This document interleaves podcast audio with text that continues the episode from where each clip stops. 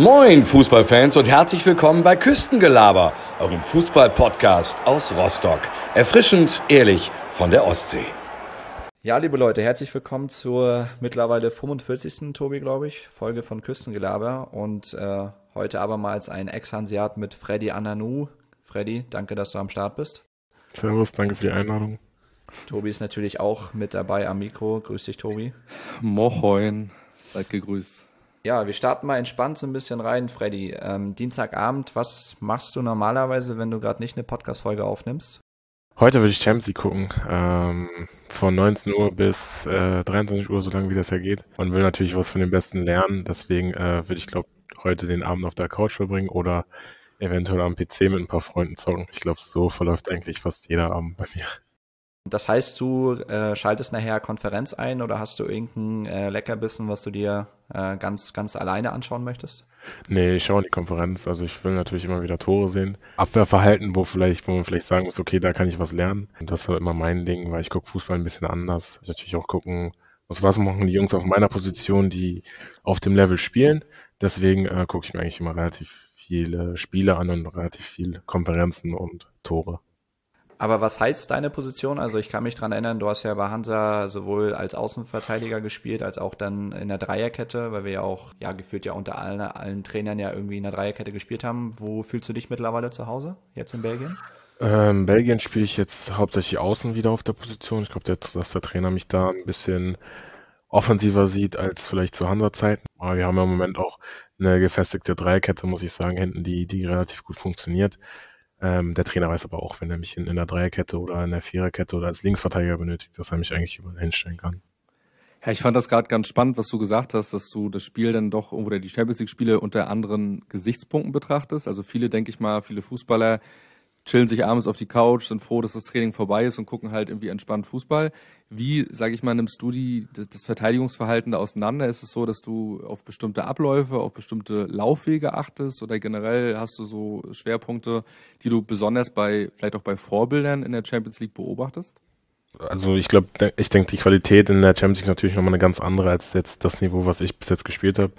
Ähm, aber das ist natürlich immer so das Level, wo man hin will. Deswegen äh, bereitet man sich vielleicht auch im Kopf oder generell auch auf solche Situationen vor und versucht äh, für sich dann zu überlegen, okay, wie hätte ich vielleicht diese Situation gelöst? Ähm, das ist immer so mein, mein Betrachtungspunkt, wie ich die Spiele sehe, ähm, weil ich mir auch relativ viel von mir selber angucke, um auch vielleicht zu gucken, okay, was muss ich tun, um einfach auf dieses Level zu kommen? Das ist einfach so der, der einzige Punkt. Kennst du denn vielleicht sogar über Ecken Spieler, die derzeitig auf dem Niveau spielen? Also sprich irgendwie Europa League, Champions League, äh, irgendwie damals mal gegeneinander gespielt, miteinander gespielt, irgendwie aus den Nachwuchsmannschaften oder äh, sind die komplett fremd für dich alle? Nee, also relativ viele Jungs äh, spielen ein relativ hohes Level. Ähm, auch Jungs, mit denen ich in der U-Nationalmannschaft in Deutschland gespielt habe. Viele davon sind auch in der Bundesliga, ein paar in der zweiten Liga, ein paar sind ins Ausland habe ich einen, einen, Freund von mir, der, der spielt in, in Lens äh, in Frankreich in der ersten Liga. War ich jetzt auch letzte Woche auf ein Champions League-Spiel gegen Eindhoven. Also es ist immer schon ganz interessant zu sehen, äh, was die Leute oder was die Jungs so ähm, körperlich einfach drauf haben und was es auch einfach für ein Tempo ist. Aber du hast ja gerade gesagt, dass du ähm, auch dein Spiel ja möglichst genau auswertest oder dann auch ähm, betrachtest. Ähm, wie kann ich mir das denn vorstellen? Also wenn du jetzt zum Beispiel heute Abend ähm, ja bestimmte Dinge aufsaugst, ähm, gehst du dann morgen auf den Trainingsplatz und äh, äh, versuchst das irgendwie nachzuahmen oder wie setzt du das in der Praxis um? um das mal so ein bisschen runterzubrechen. Ich glaube, dass es im Fußball immer darum geht, dass man in den richtigen Situationen einfach auch eine gute Entscheidung trifft. Und ich glaube, das macht die, die besten Jungs einfach ähm, und das unterscheidet die von den Jungs, die vielleicht nicht so hohes Level spielen. Und da sind die Jungs, die Champions League spielen, die vielleicht in den Top 5 Ligen spielen in Europa, einfach, einfach die besten drin und auch zu Recht. Wenn man sich dann, dann City oder sowas anguckt, dann weiß man schon, warum die Jungs äh, da sind, wo sie sind. Ja, gerade City spielt natürlich auch ein ultra krasses Niveau und ich habe mir auch mal Videos reingezogen. Gerade Pep ist natürlich auch ein Trainer, der unwahrscheinlich variabel spielt egal ob sie in der Viererkette aufbauen oder mit einer Dreierkette, genau. dass immer quasi ein IV, der mit auf die Sechserposition einen Stone ja. zum Beispiel mit raufschiebt und so. Das ist schon super spannend. Super spannend ist auch äh, ja, deine Karriere und natürlich auch die bei Hansa Rostock. Heute soll es natürlich auch in erster Linie um Hansa gehen. Freddy, du hast 20 Spiele letztes Jahr für die Kogge gemacht, warst mhm. leider halt auch oft verletzt. Wenn du so ja, dieses Jahr beschreiben würdest, ähm, wie würdest du das Jahr bei Hansa Rostock beschreiben? Ein Jahr, das ähm, für mich extrem spannend war, ein Jahr, was äh, für mich äh, Höhen und Tiefen hatte, ein Jahr, was für mich äh, äh, oder was mir gezeigt hat, was, was für eine Emotionalität eigentlich in diesem Fußball steckt. Und ein Jahr, was ich niemals vergessen werde. So würde ich das in vier Dingen beschreiben. Du warst natürlich, genau, wir haben es gerade angesprochen, ähm, dreimal, glaube ich, verletzt. Du hattest zwei Muskelfaserrisse und ich glaube auch noch eine, eine andere Oberschenkelverletzung. Inwieweit hat das halt auch für den Kopf eine, eine Rolle gespielt? Weil ich kann mich daran erinnern, wir haben damals in Hamburg 1-0 gewonnen. Ich glaube, alle werden gerne daran zurückdenken. Kevin Schumacher äh, in den letzten Sekunden, der Gästeblock rastet aus, Emotionen pur. Und ich glaube, das war ja die Partie, wo du dich dann quasi verletzt hattest und auch fünf Spiele raus warst. Wie, wie schwer ist das so? Du kommst nach Rostock, bekommst dann die Chance in Hamburg, ja, und verletzt dich dann und bist dann wieder fünf Spiele raus. Gerade mit der Vorgeschichte auch, dass du ja quasi, äh, glaube ich, in Österreich im Trainingslager dich so ein bisschen äh, beweisen durftest aufgrund deiner potenziellen Verletzungsanfälligkeit, sage ich mal. Ich ähm, muss dazu sagen, dass es für mich mental schon schwierig ist mit den ganzen Verletzungen, äh, oder wie soll ich das sagen? Also es ist nicht schwierig für mich damit umzugehen, sondern immer wieder darauf angesprochen zu werden. Wer mich kennt, weiß, dass ich äh, versuche so professionell und gut mit, mit diesen Verletzungsgeschichten umzugehen, wie es mir möglich ist. Problem ist halt einfach, dass ich ein Spieler bin, der eine unglaubliche Geschwindigkeit läuft. Also ich will mich jetzt mhm. selbst nicht loben, aber ich laufe einfach Geschwindigkeiten, die vielleicht andere für andere nicht erreichbar sind. Deswegen muss ich für mich gucken, dass ich besser oder anders auf meinen Körper achte, als äh, vielleicht Jungs, die, die, die nicht so schnell sind. Und ich glaube, wenn man sich äh, andere Spieler anguckt, die, die genauso schnell sind, ist das bei diesen Jungs halt immer die Gefahr, dass äh, gerade in der Muskulatur irgendwas halt äh, ja kaputt geht. Das hat man, glaube ich, bei Robin gesehen damals, als er dann auch bei Bayern gespielt hat oder bei Kingsley Coman oder äh, Alfonso Davis sieht man ja auch, dass die Jungs, gerade wenn es dann in diese Geschwindigkeiten geht und die Belastung halt einfach ein bisschen zu hoch ist, dass es da mal ganz schnell knallt. Aber wie ist es denn quasi in der Dehnung gewesen? Also gerade wenn man halt dann viele, viele Sprints hinlegt, auch viele Meter macht und gerade über diese Topspeed-Geschwindigkeit kommt, dehnst du dich denn oder hast du dich anders gedehnt oder anders erwärmt ähm, als vielleicht andere Profis, andere Schwerpunkte gesetzt? Kannst du da irgendwie was zu sagen? Ja, auf jeden Fall. Ähm, ich arbeite da mittlerweile noch intensiver dran als noch zu Rostock-Zeiten. Ähm, es geht da nicht nur um Dehnung, es geht viel um Hüftbeweglichkeit, viel um, um Stellschrauben im Körper. Das heißt, ist, ist der Rücken frei, sind die Knie frei, ist das Sprunggelenk frei, das Ganze geht vielleicht sogar bis in den Nacken. Also ähm, der Körper ist relativ komplex. Ich muss immer wieder für mich neu dazulernen, wie mein Körper funktioniert, was mein Körper braucht, was mein Körper vielleicht nicht braucht. Mein Körper braucht vielleicht ähm, ein bisschen mehr Regeneration als ein anderer Körper. Das ist halt ähm, für jeden halt immer schwierig, für sich selber herauszufinden, was gut für einen ist. Aber für einen Trainer oder für ein Trainerteam natürlich noch schwierig, jeden Spieler einzeln so zu behandeln, dass er am Wochenende topfit ist. Ich glaube, das ist immer so ein bisschen das Problem. Wenn du 30 Spieler hast, dann äh, setzt du das Training auf und, und jeder muss halt mitziehen. Ne? Und vielleicht ist es für den einen Spieler in dem Moment vielleicht das Falsche. Ja, Tobi hat das ja gerade erwähnt, du bist dann in Österreich im Trainingslager dazu gestoßen. Kannst du vielleicht mal kurz umreißen, wie das damals abgelaufen ist, also wie vielleicht der Kontakt zustande gekommen ist und äh, ob es am Ende nur Hansa war und du hättest einfach dann oder hast dann praktisch entschieden, okay, ich, ich, ich gehe nach Rostock oder gab es Alternativen? Kannst du uns da mal abholen? Ähm, ja, ich war zu der Zeit in Paderborn, hatte dann auch eine, eine äh, Saison, wo es dann für mich ein bisschen schwierig war aufgrund von Verletzungen, weil ich mir zweimal das äh, Syndesmoseband gerissen habe. Das mag mir vielleicht keiner glauben, aber da ist mir wirklich zweimal einer mit, einem, mit einer äh, kompletten Grätsche in mein Sprunggelenk reingesprungen, sodass ich ähm, ja damit halt zweimal raus war. Ist äh, relativ ärgerlich gelaufen. Am Ende der Saison konnte ich noch, äh, ich glaube, sieben oder acht Spiele machen, wurde dann auch das erste Mal zur togolesischen Nationalmannschaft eingeladen, was mich sehr gefreut hat. Aber dann hat äh, der Verein, äh, also SC Paderborn, entschieden, den Weg nicht mit mir weiterzugehen, was für mich vollkommen in Ordnung war. Und äh, ja, dann muss man sich halt auf die Suche machen nach einem neuen Verein. Ähm, damals hatte sich dann Kevin Meinert bei meinem Berater gemeldet und hatte gesagt, äh, dass der Trainer äh, mich gerne sehen würde und mich für eine Woche ins Training einladen möchte. Und äh, dem habe ich dann zugesagt, weil ähm, ja, es zu dem Zeitpunkt für mich halt auch schwierig war, ähm, anderen Verein zu finden. Und ich mir gesagt habe, wenn ich nochmal die Chance habe, auf Zweitliganiveau zu spielen, ähm, dann nutze ich auf jeden Fall jede Chance, um, um mich zu empfehlen. Und dass es dann bei Hansa geklappt hat, war für mich umso glücklicher.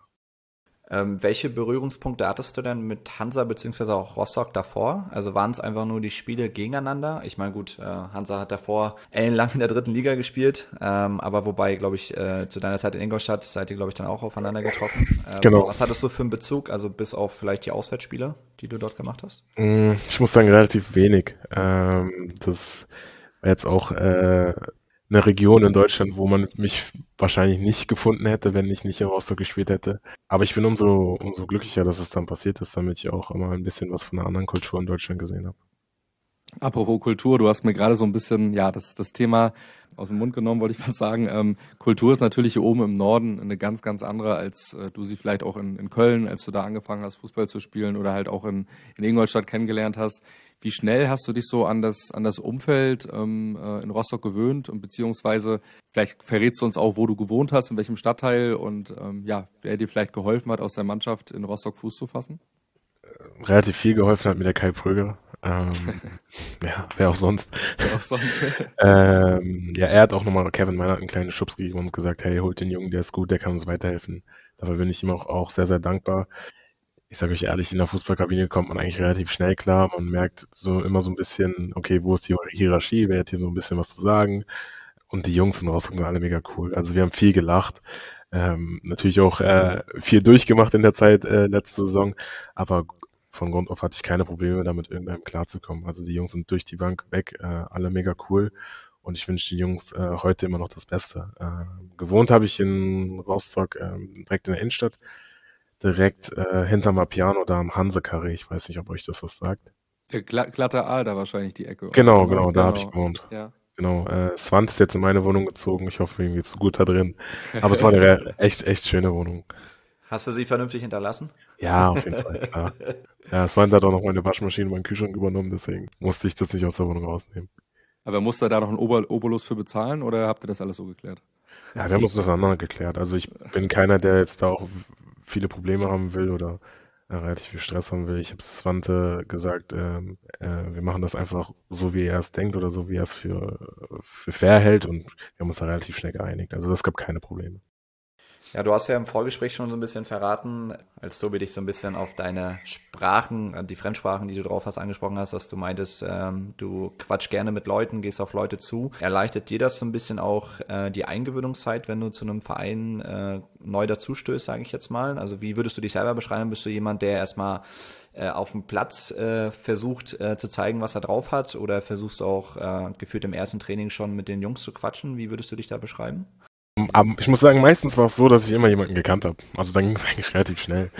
Das äh, war in Ingolstadt so, das war in Paderborn so, in, selbst in Kerkrade, als ich dann dahin gewechselt bin. Hier kannte ich auch wieder jemanden. Also es geht eigentlich relativ schnell und ich bin so ein Mensch, ich nehme dann jeden im Arm und, und, und rede oder quatsch mit jedem gerne über alles. Deswegen habe ich da wirklich gar keine Probleme. Du hattest ja in deiner, in deiner Hansa-Zeit jetzt auch drei Trainer, äh, mit Jens Hertel, ähm, Patrick Löckner und am Ende dann auch mit Alois Schwarz. Welcher der drei Trainer ist denn am schnellsten auf dich zugekommen? Ja, ich glaube, dass ich mit Jens Hertel gerade am Anfang natürlich äh, relativ viel Kontakt hatte, weil er mit derjenige war, der entschieden hat, ob ich dann äh, bei Hansa unterschreiben darf oder nicht. Und ich glaube, ihm ging es auch, äh, auch, auch sehr viel darum, was ich charakterisch für ein Typ bin, weil er natürlich auch diese gefestigte Gruppe nicht durch einen durch, durch jemanden so ein bisschen in Probleme bringen will, der dann äh, von außen so ein bisschen Problematik mitbringt. Deswegen haben wir uns äh, relativ viel und intensiv kennengelernt. Und äh, bei den anderen Trainern bist du ja schon da und äh, ich glaube, gerade als Glöckner und äh, Alois Schwarz gekommen sind, hatten die wenig Zeit, ähm, da so, so wirklich viel Persönliches über mich zu fragen, weil die Situation natürlich eine, eine relativ stressige war, würde ich sagen. Aber kannst du mal kurz ähm, anreißen, wie so die sportliche Situation damals war, als du verpflichtet wurdest? Ähm, hast du da, oder was für eine sportliche Perspektive hast du für dich gesehen? Also bist du da, sag ich mal, selbstbewusst gewesen, hast gesagt, ich äh, werde die Spielzeit bekommen, äh, die ich irgendwie haben möchte? Oder wie war damals die Konstellation? Also klar, es waren dann Jungs wie Rossi da, Ryan Malone war da. Wie, wie hast du dich da eingeordnet? Ich gehe natürlich immer, oder jeder Spieler soll natürlich zu einem Verein kommen und sagen, okay, ich will das Bestmögliche für mich rausholen, was für mich immer die Spielzeit ist. Beim Stürmer sind es vielleicht Tore, beim Verteidiger, wie bei mir, ist es immer, dass ich ähm, immer zu 90 Minuten auf dem Platz stehen will. Ich bin, was meine Qualität betrifft, relativ selbstbewusst und, und weiß auch, was ich kann. Und ich muss sagen, es gab noch nie einen Trainer, der gesagt hat, okay, mit Freddy konnte ich, kann ich überhaupt nichts oder konnte ich bis jetzt überhaupt nichts anfangen, so, ne? Und das gibt mir immer auch immer wieder Selbstvertrauen, es gibt mir immer wieder einen Push, dass wenn auch mal Zeiten kommen, wo man dann auf der Bank sitzt, dass man äh, weiß, okay, äh, oder dass ich weiß, meine Zeit kommt auf jeden Fall. Du hattest ja, wie vorhin angesprochen, auch drei verschiedene Trainer mit auch ja drei verschiedenen Ansätzen, kann man sagen, wo einer, sage ich mal, mit Patrick Löttner vielleicht so ein bisschen rausgestochen ist. Ähm, bei welchem Trainer würdest du vielleicht sagen, ähm, äh, konntest du deine individuellen Qualitäten am besten äh, einbringen? Also Patrick Löckner hat natürlich versucht, relativ viel Fußball zu spielen, äh, mit dem Ball, mit dem Ball am Boden, aber ich sage halt immer wieder, die Mischung macht's. Äh, und äh, ich habe auch immer zu ihm gesagt, äh, wenn Mannschaften zu uns gekommen sind, die versucht haben, das Hansa-Spiel zu spielen, haben sie das Spiel verloren, weil wir das einfach besser konnten. Ich habe das Gefühl, ich bin relativ gut in der Luft, habe ein relativ robustes und gutes defensives 1 gegen 1.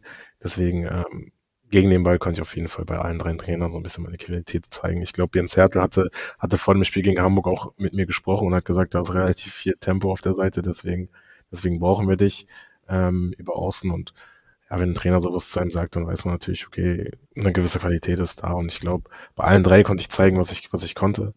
Ähm, wenn wir dann im Spiel ein bisschen mehr den Ball hatten oder ich im Spiel auch ein bisschen mehr gefordert war und das Spiel es zugelassen hat, glaube ich, hatte man auch gesehen, dass ich ein bisschen Qualität mitbringe.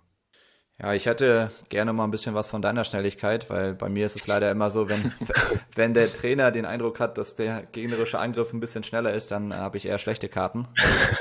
Ich punkte dann eher Verteidiger. So, ja, ja, ich punkte dann eher so ein bisschen mit, mit äh, vernünftigen Passspielen, mit einer guten Übersicht, aber sobald es da irgendwie darum geht, dass wir irgendwie das Spiel machen und hochstehen, dann muss ich muss ich wahrscheinlich irgendwie eine Straßenbahn früher nehmen, damit ich rechtzeitig da bin.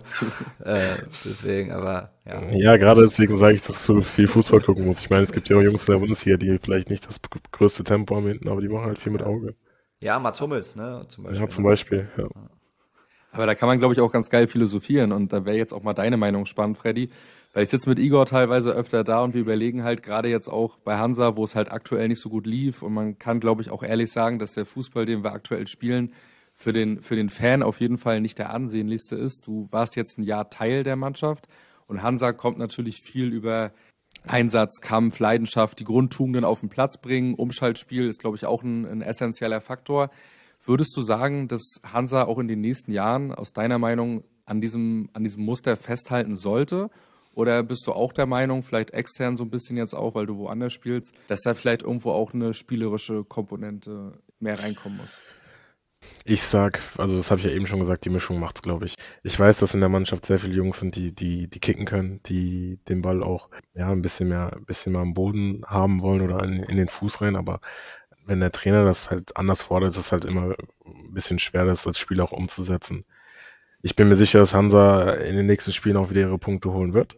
Ähm, davon bin ich überzeugt, weil dafür sind die Heim einfach mit der Wucht der Fans und mit der Mentalität einfach zu stark. Die Frage ist halt nur, wann, wann du vielleicht äh, die Art und Weise, wie du Fußball spielst, überdenkst. Absolut, und meistens ja so ein Impuls, meistens halt auch ein Trainer, der irgendwo ein Konzept oder einfach eine Philosophie vorgibt. Ne? Ja, ich glaube, ich glaube, was immer schwierig war für mich, das habe ich auch immer, das sage ich auch immer jedem, als Fan kommst du natürlich ähm, am Wochenende ins Stadion, du hast dich das die ganze Woche auf das Spiel gefreut und äh, erwartest dann von, von der Mannschaft eine Top-Leistung. Das heißt, du hast die ganze Trainingswoche nicht mitbekommen, du hast vielleicht nicht mitbekommen, dass der eine oder andere vielleicht ein bisschen Wehwehchen hat, du hast ja, nicht mitbekommen, ja. dass der ein oder andere äh, oder ja, dass die Stimmung einfach nicht gut ist, das bekommen die Leute ja nicht mit. Wenn es dann am Wochenende natürlich in den 90 Minuten nicht, nicht, nicht läuft, dann ist man als Fan natürlich enttäuscht, verstehe ich auch. Aber da spielen halt so viele Sachen mit und gerade von der Tribüne siehst du manchmal auch Sachen, die du auf dem Platz überhaupt nicht sehen kannst. Und äh, da verstehe ich den Umbandscher Fans schon. Aber ich glaube, wenn man einmal die Perspektive auf Platz hat, versteht man, warum gewisse Sachen vielleicht in den Situationen nicht umgesetzt werden können. Gut, dass du es angesprochen hast. Also Tobi und ich versuchen das auch immer so ein bisschen, nachdem wir uns beruhigt haben, in Anführungsstrichen auch das Ganze wirklich zu sehen. Äh, ich meine, gut, wir haben jetzt seit Wochen einfach keine Punkte geholt äh, und jeder, der irgendwie mal selber Sport gemacht hat, Fußball gespielt hat, was auch immer, äh, da war uns klar, dass jetzt gegen Hertha erstmal nicht viel gehen wird und dann ist man auch als Fan mit so einem 0-0 zufrieden, äh, weil man weiß, okay, da weiß nicht, äh, laufen die Jungs nicht mit der breitesten Brust auf dem Platz rum.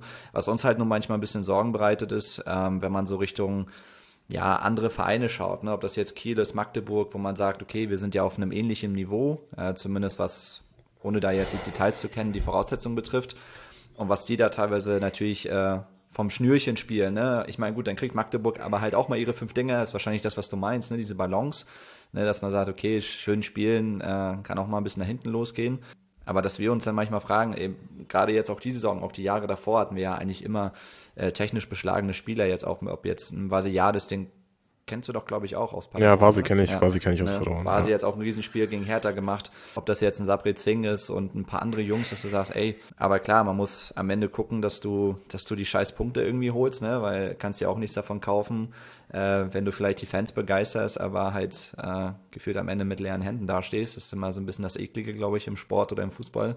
Ne, deswegen ist es immer, immer ein bisschen schwierig. Ja, ich, ich verstehe das voll und ganz.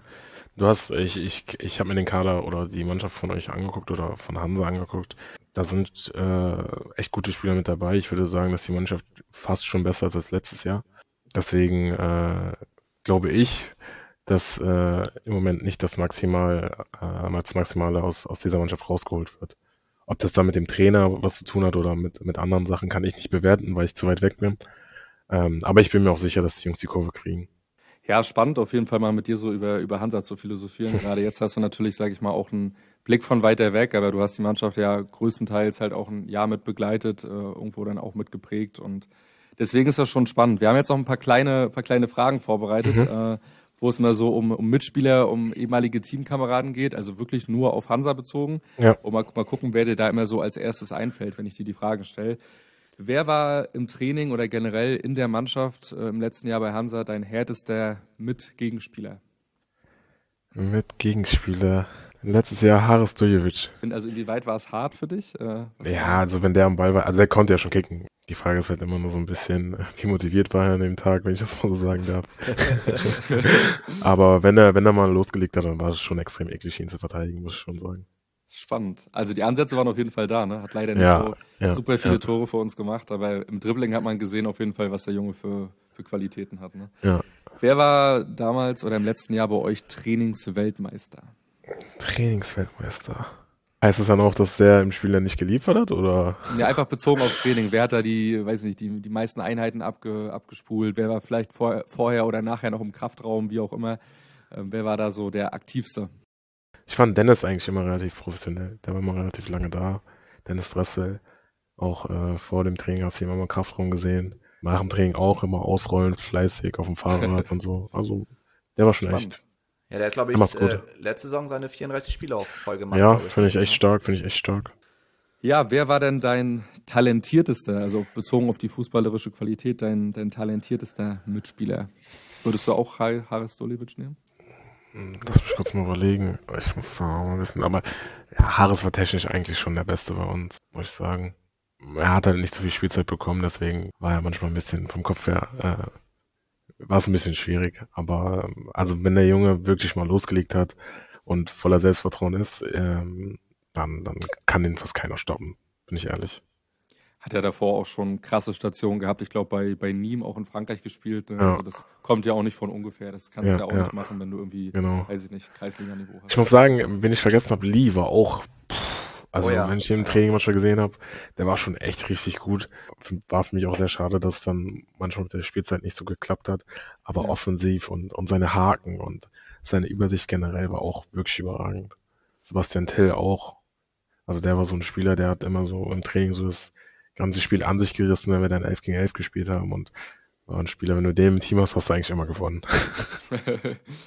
ja, gerade Sebastian Till war, war für Tobi und mich immer so ein kleines Mysterium, warum der so wenig, also weil du bei Harris ja auch schon meintest, dass er nicht so zum Zug gekommen ist. Bei Till war es ja noch extremer, glaube ich. Aber bei, bei Harris vielleicht nochmal spannend, hast du in irgendeiner Form Kontakt zu ihm, beziehungsweise weißt du, wo er jetzt mittlerweile gelandet ist? Also bei Insta kriegt man das nicht so raus. Äh, weißt du zufällig, wo er jetzt ähm, spielt? Leider kein Kontakt zu ihm. Aber ich keine Ahnung, vielleicht müssen wir mal bei Transfermarkt gucken. Ich kann, ich kann gerade mal reinschauen. Ja, ist manchmal spannend so, ne? Rich, Rich ist ja dann auch gewechselt, Lee ist, glaube ich, zurück nach Südkorea.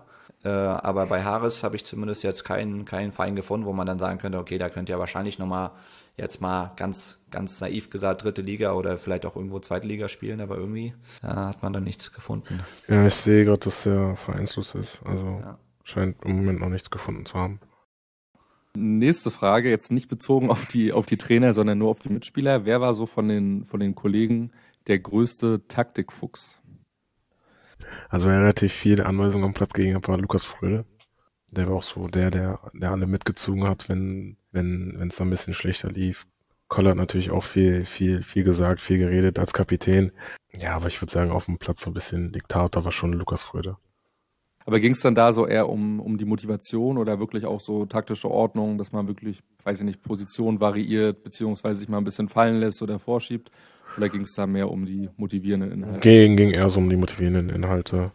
Sagen, also wenn es dann um Taktik ging, dann also war es zu meiner Zeit so, dass die Trainer von außen eigentlich immer einen Input gegeben haben jeder wusste eigentlich, was zu tun ist. Also taktisch wurde jetzt auf dem Platz nicht viel äh, geredet, mach du das so, mach du das so, sondern es ging eher dann immer dabei, äh, darum, äh, im Kopf dabei zu bleiben ja. und äh, einfach wach zu bleiben, um halt einfach diese Mentalität, diese Hansa-Mentalität immer auf dem Platz zu haben. Ja, Sprachtalent bist du auf jeden Fall, aber wer war denn nach dir das, das größte Sprachtalent in, in der Mannschaft im letzten Jahr? Boah, ich, also ich glaube, die meisten sprechen eigentlich nur Deutsch und Englisch, wenn überhaupt. Natürlich hast du die Schweden dabei mit Nisse und, und Strante, die noch Schwedisch reden, aber ja, mit Rich habe ich viel gesprochen. Er hat, glaube ich, auch drei Sprachen. Ah, stopp, Meise. Meise war echt gut. Meise echt? konnte auch fließend Holländisch, das hat mich sehr beeindruckt, muss ich sagen. Krass. Ähm, der hat dann immer mit, mit John auf Holländisch gesprochen, wenn sie dann äh, äh in der Mitte Karten, Karten gespielt haben. Das war schon echt cool. ja, spannend. Aber bist, du auf Meise in Holland getroffen oder habt ihr euch da verpasst? Ja, wir, wir scheinen aufeinander getroffen zu sein. Er hat mir mal erzählt, dass wir gegeneinander gespielt haben, als er in äh, Den Haag war und ich bei Kerkrade. Deswegen sind wir wahrscheinlich früher schon aufeinander getroffen. Er hat mir gesagt, dass er sich an mich erinnern konnte. Ja, er hat wahrscheinlich ich, nur deine, deine Hacken gesehen, weil du immer. ich muss sagen, in, in äh, Holland habe ich ja in der Viererkette sogar Innenverteidiger gespielt. Das heißt, wahrscheinlich hatten wir nicht so viele Berührungspunkte im Spiel war der ziemlich weit auseinander, das stimmt. Genau. Ähm, wer hatte denn den schlechtesten Musikgeschmack? Die Jungs haben sich ja immer über meine Musik beschwert. Ich bin ja eher so Hip-Hop, Black, R&B, musste dann auch umswitchen, weil ich dann war, war, war zu der Zeit immer Kabinen-DJ. Ich weiß nicht, wer das jetzt übernimmt. Aber die Jungs sind dann halt eher so ein bisschen auf ähm, Schlager, böse Onkels und so. Also da gab es schon einen oder anderen Konflikt, muss ich sagen. Aber Schlager. ich habe mein Bestes gegeben immer. Schlager und böse Onkels ist ja auch ein Kontrast, das ist ja auch Wahnsinn. Ja, aber auf jeden Fall eher so Richtung deutsche Musik, würde ich sagen. Also nach dem Spiel habe ich die Jungs auch gelassen. Vor dem Spiel haben sie mich dann immer zur Box geschubst und gesagt, mach mal. Ähm, der eine oder andere war da nicht so zufrieden, aber gut, alle kann es nicht zufriedenstellen. Und die Box hast du denn mitgebracht oder hat Hansa die gestellt? Äh, nee, wir hatten immer eine riesen Box in der Kabine. Die also. hat äh, Alex dann zu der Zeit, äh, also unser, unser Zeugwart, unser Busfahrer, ja. hat, den, hat die dann immer mitgenommen. Das heißt, die war dann immer, auch bei Auswärtsspielen war die immer dabei. Interessant. Ähm, wer war denn in dem Jahr bei Hansa dein zuverlässigster Mitspieler? Ich muss sagen, ich konnte mich eigentlich auf alle verlassen. Also wenn es irgendwas zu regeln gab. Aber ich bin so ein Mensch, ich regel eigentlich alles immer selber. Deswegen musste ich mich eigentlich auf niemanden verlassen oder verlasse mich auch ungern auf Leute, weil ich immer so eine, so eine gewisse Eigenverantwortung mit mir mittrage. Ja, mit Rich habe ich viel abgehangen, auch privat. Auf den konnte ich mich immer verlassen, wenn ich vielleicht nachts auch mal eine, eine Rasiermaschine brauchte, bin ich mal zu ihm gefahren. Also wenn ich irgendwas gebraucht habe, habe ich ihn angerufen. Seiten auf Null denn spontan nachts um Genau, Einsatz? genau. Okay. Also ich musste über die Haare in Rostock selber schneiden, weil es keinen Friseur gab, der sich äh, mit meinen Afrohaaren aus, auskannte. Deswegen hat Rich mir beigebracht, die Haare selber zu schneiden. Beim einen oder anderen Mal ist es mir besser gelungen, beim einen oder anderen Mal nicht so gut. Aber Und wenn es einen Notfall gab, hat Rich mir die Haare geschnitten. Aber hast du dich generell da auch nicht rangetraut? Weil in Rostock haben wir ja schon ein paar. Also ich weiß nicht, ob die jetzt Abil oder Alan was sagt, die haben ja schon ein paar ja, Geschäfte. Ich muss, sagen, ich muss sagen, was meine Haare betrifft, bin ich da schon ein bisschen eitel. Und äh, wenn, wenn das dann nicht so gut sitzt oder nicht so gut klappt mit den Haaren, dann habe ich das Gefühl, auf dem, auf dem Platz kann ich auch nicht performen. Deswegen, Echt? Spannend. ja, also ich liebe immer so ein bisschen nach dem Motto, you look good, you play good. Das muss schon mit auf dem Platz. Weil auf, eine, auf, einen, auf einen Arbeitstag bereitet man sich ja auch relativ gut vor. Ne? Das stimmt. Und es werden so viele Bilder unter anderem auch von Fotoni geschossen, dass man natürlich auf jedem Bild auch genau. entsprechend irgendwo aussehen, gut aussehen muss. ich muss sagen, ich, aber ich muss sagen, Fotoni hat wirklich die krass, krassesten Bilder gemacht. Also ich bin echt beeindruckt gewesen. Er hat auch von mir so ein, so ein Bild geschossen ähm, in Hamburg. Ich glaube, das auch auf meiner Instagram-Seite, wo ich dann, glaube ich, einen Ball in der Hand habe und einen Einwurf mache. Ja, genau. Und man ja. im Hintergrund dann diesen Hansa-Block sieht. Das Bild habe ich mir auch äh, auf eine riesen Leinwand drucken lassen und zu Hause aufgehangen, weil ich das so geil fand, das Bild. Aber jetzt kannst du mal so ein bisschen aus dem Nähkästchen plaudern, vielleicht auch mal sagen, wie es in anderen Vereinen abläuft. Ähm, kriegt man ja als normaler Fan auch nicht so mit. Also klar, man folgt euch Spielern dann bei Instagram, auch dem Hansa-Kanal oder irgendeinem anderen Vereinskanal. Wie läuft das in der Praxis ab? Also Fotoni ist ja offensichtlich irgendwie unser Fotograf. Mhm. Äh, Gibt es irgendwie ähm, eine WhatsApp-Gruppe, wo er mit drin hängt? Äh, kriegt ihr nach dem Spiel eine Mail? Kriegt ihr irgendwie einen Link zu einer Dropbox oder was auch immer und könnt euch die Bilder runterziehen? Äh, wie macht man das? Genau, also so wie du es gerade erklärt hast, ähm, das ist auch hier so. Nach dem Spiel schickt einfach der Fotograf einen Link äh, in, die, in die Gruppe rein und dann kann sich jeder seine Bilder raussuchen und, und auch auf Instagram stellen. Fotoni hat uns halt nur gebeten, halt ihn immer zu verlinken. Ich glaube, das ist auch verständlich, dass man das dann macht. Ja. Ähm, bei der Qualität der Bilder und dann, äh, ja, sind alle zufrieden. Aber, aber deinen Kanal betreust du noch selber oder hast du da jemanden? Nee, ich betreue den selber, ich mache den selber. also ich. Äh, ist wie bei deinen Haaren, da lässt du auch niemanden dran. genau. nee, also auf Instagram, ich, also ich reposte mal eine Story und so und mach mal, mach mal ein Video, was ich reposte. Aber ich bin jetzt keiner, der irgendwie jeden Tag was posten muss. Ich bin auch ein Freund davon, relativ viel auch privat zu halten, weil äh, ich glaube, wenn man dann einmal nicht performt, gerade wie bei einem Club äh, mit Hansa, dass die Leute dann relativ anfangen, äh, relativ schnell anfangen, was zu suchen und äh, ja, und dann auch relativ schnell was finden, wenn du dann wissen, vielleicht man, man zockt vielleicht abends ein bisschen länger, ne? Und das versuche ich halt äh, gerade in der Branche oder zu meiner aktiven Zeit zu vermeiden. Ja, das war bei uns manchmal so, wenn man irgendwie äh, vor einem wichtigen Spiel noch am Handy gehangen hat und irgendwie bei WhatsApp nicht ausgestellt hat, dass man sehen kann, dass man online ist. Genau. Das, das war auch immer ein bisschen scheiße. Dann fällt einem irgendwie halb zwei ein, fuck, äh, der Coach ist auch irgendwie online und äh, ich bin gerade im Chat gewesen. Was ich eigentlich fragen wollte ist, ähm, gab es eigentlich in, also in irgendeiner Station oder dann auch bei Hansa auch einen gewissen Austausch mit den Fans, mal unabhängig davon, dass sie natürlich äh, unter dem Hansa ähm, auch mal kommentieren äh, oder irgendeine andere Reaktion abgeben. Hast du das irgendwie gesucht oder bist du da auch entspannt und offen gewesen, dass du auch jemandem mal geantwortet hast, wie jetzt auch in unserem Fall, als wir dich kontaktiert haben? Äh, oder hast du gesagt, nee, das ist irgendwie nicht, nicht äh, mein privater Bereich und ich möchte jetzt nicht irgendwie groß mit den Leuten chatten. Wie, wie ist das bei dir?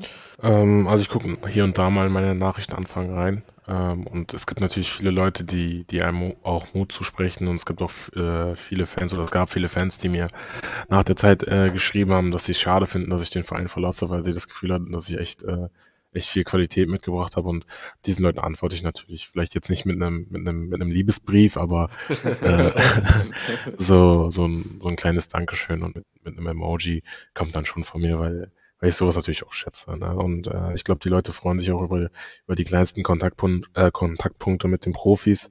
Und, und wenn ich jemanden dann ein Lächeln ins Gesicht zaubern kann, warum nicht? Ja, sehr cool. Schöne Einstellung auf jeden Fall, genau. Ähm, ja, ich habe hier noch stehen. Bester, bester ist auch mal relativ, aber dein bester Trainer in der Hansa-Zeit von den drei, mit wem hast du am liebsten, wenn man das so sagen kann, zusammengearbeitet? Ich glaube, Patrick Glöckner hat mir relativ schnell und relativ viel Vertrauen geschenkt.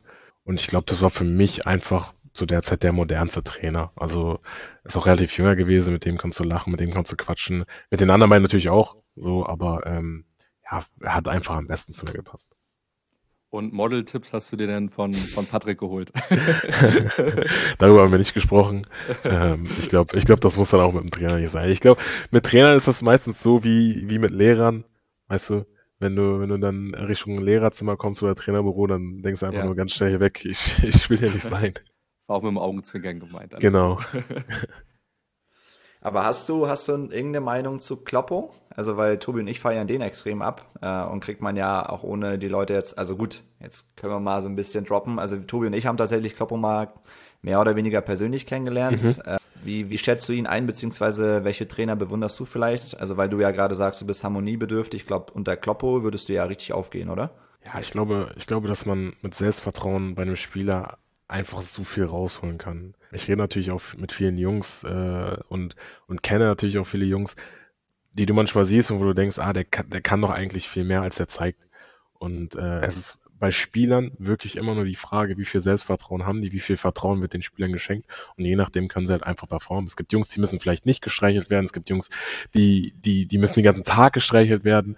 Da ist es als Trainer immer so ein bisschen ähm, die Frage, wie gehst du einfach mit den Spielern um? Ja? Und wenn du als Trainer gut darin bist, dann kannst du auch das Beste bei den Jungs rausholen. Ich, ich bewundere Kloppo, dass du dann seit Jahren auch äh, auf dem Niveau trainieren kannst und natürlich auch mit dem einen oder anderen Superstar umgehen musst. Ist nicht so einfach, vermute ich. Ich war noch nie an der Stelle, aber ich vermute es. Ähm, aber ich, ich bewundere das natürlich, dass du dann auch nach außen so authentisch rüberkommst und, und einfach von jedem gemocht wirst. Also ich kenne keinen, der sagt, Kloppo, äh, mit dem kann ich nichts anfangen, der ist, ja. der ist, der ist für mich äh, scheiße. So, da, also da, da gibt es wenige. Und ähm, ja, das bewundert man einfach. Ja, weil er auch so ein bisschen das verkörpert, was, glaube ich, mittlerweile einfach äh, gefordert ist von einem Trainer. Ne? Das reicht, glaube ich, nicht aus, dass du da äh, deinen, deinen Fußballlehrer hast und äh, der größte Taktiker bist. Genau. Äh, klar, man hat ein Trainerteam. Ich glaube, was haben wir jetzt, Tobi, mittlerweile? Gut, zu deiner Zeit weiß ich gar nicht, wie viele Co-Trainer da waren. Uwe Ehlers war ja da und ja, genau. äh, Nico. Genau, ja, genau. Jetzt haben wir ja irgendwie, genau. ja, jetzt haben wir drei Co-Trainer. Klar, der Trainer macht ja am Ende auch nicht alles. Das ist, glaube ich, jedem auch bewusst. Äh, aber trotzdem reicht es, glaube ich, nicht aus, dass du sagst, Männer, hier ist die Aufstellung, keine Ahnung, der Gegner ist so und so, die spielen so und wir wollen es irgendwie so angehen, sondern äh, du brauchst einfach dieses Zwischen. Aber gut, da ist natürlich jeder Trainer irgendwie anders. Der eine ist vielleicht ein bisschen altmodischer, sage ich mal, da gibt es äh, Leute, die gehen dann auf die Spieler mehr ein. Äh, jetzt spreche ich mal so ein bisschen den Elefanten im Raum an, Freddy, auch die Leute so ein bisschen aus der Community wollen natürlich gerne wissen, ähm, warum es vielleicht nicht weiterging, beziehungsweise ob du gerne bei Hansa geblieben wärst. Kannst du uns da was verraten? Ähm, ja, ich wäre sehr gerne bei Hansa geblieben. Es war so, dass ich äh, eine Weile gewartet habe, um zu erfahren, ob, ob Hansa den Weg mit mir weitergehen möchte. Es gab ja dann auch den, den Wechsel ähm, mit, mit Christian Walter dann zu der Zeit. Und ich glaube, dass das Thema so ein bisschen untergegangen ist. Und ja, ich bin dann in den Urlaub geflogen. Ähm, meine, meine Berater haben dann gesagt, okay, wir gucken uns um, weil wenn, wenn, wenn da nichts kommt, dann müssen wir natürlich auch ein bisschen auf deine eigene persönliche Situation schauen. Und ähm, ja, ich habe mich dann einmal mit Christian Walter ausgetauscht. Er hatte mir dann, äh, dann in der in der Sommerpause irgendwann mitgeteilt, dass es für mich bei Hansa nicht weitergeht. Und äh, ja, dann habe ich mich relativ schnell umgeschaut. Ich fand es schade, ähm, weil ich wäre gerne bei Hansa geblieben. Ich glaube, das ist ein, ein, sehr, sehr cooler Verein und für mich immer noch eine Ehre, da äh, gespielt zu haben. Ähm, aber das ist natürlich auch äh, eine Sache, die zum Job dazugehört, so Sachen zu akzeptieren. Und deswegen ähm, habe ich da auch relativ schnell nach vorne geguckt und mich auf meine neue Aufgabe konzentriert.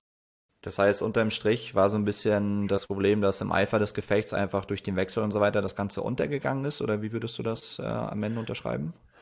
Ähm, ja, ich, ich weiß nicht, wie, wie der Trainer oder der, ähm, der Sportdirektor zu der Zeit geplant hat, geplant haben. Wenn natürlich ein neuer Sportdirektor kommt, muss man natürlich auch wissen, dass er vielleicht auch Transfers tätigen will, die, die äh, zu seiner Philosophie passen, zu der Philosophie des Trainers. Ich glaube, Alois Schwarz hatte zu der Zeit keinen Einfluss auf irgendwelche ähm, Transfers, als er zu uns gestoßen ist. Und vielleicht sagt der Trainer dann, okay, für die neue Saison plane ich aber den und den und den Spieler ein. Ich, zum Beispiel, ähm, Strausi war ja jetzt ein äh, zu der Zeit, wo, wo ich da war, hat er vielleicht nicht so viel gespielt, aber wenn der Trainer dann sagt, okay, ich, ich plane nächstes Jahr mit Strausi und Nico und Freddy ist dann vielleicht, äh, äh, wird in diesem Jahr nicht auf so viel Spielzeit kommen, dann ist das eine Entscheidung, die der Trainer fällt und die muss ich dann akzeptieren. Ich meine, Strausi spielt ja im Moment viel, habe ich gesehen, das freut mich auch riesig für ihn. Hat ja, sich leider verletzt. verletzt. Echt? Ja, hat sich ja. verletzt?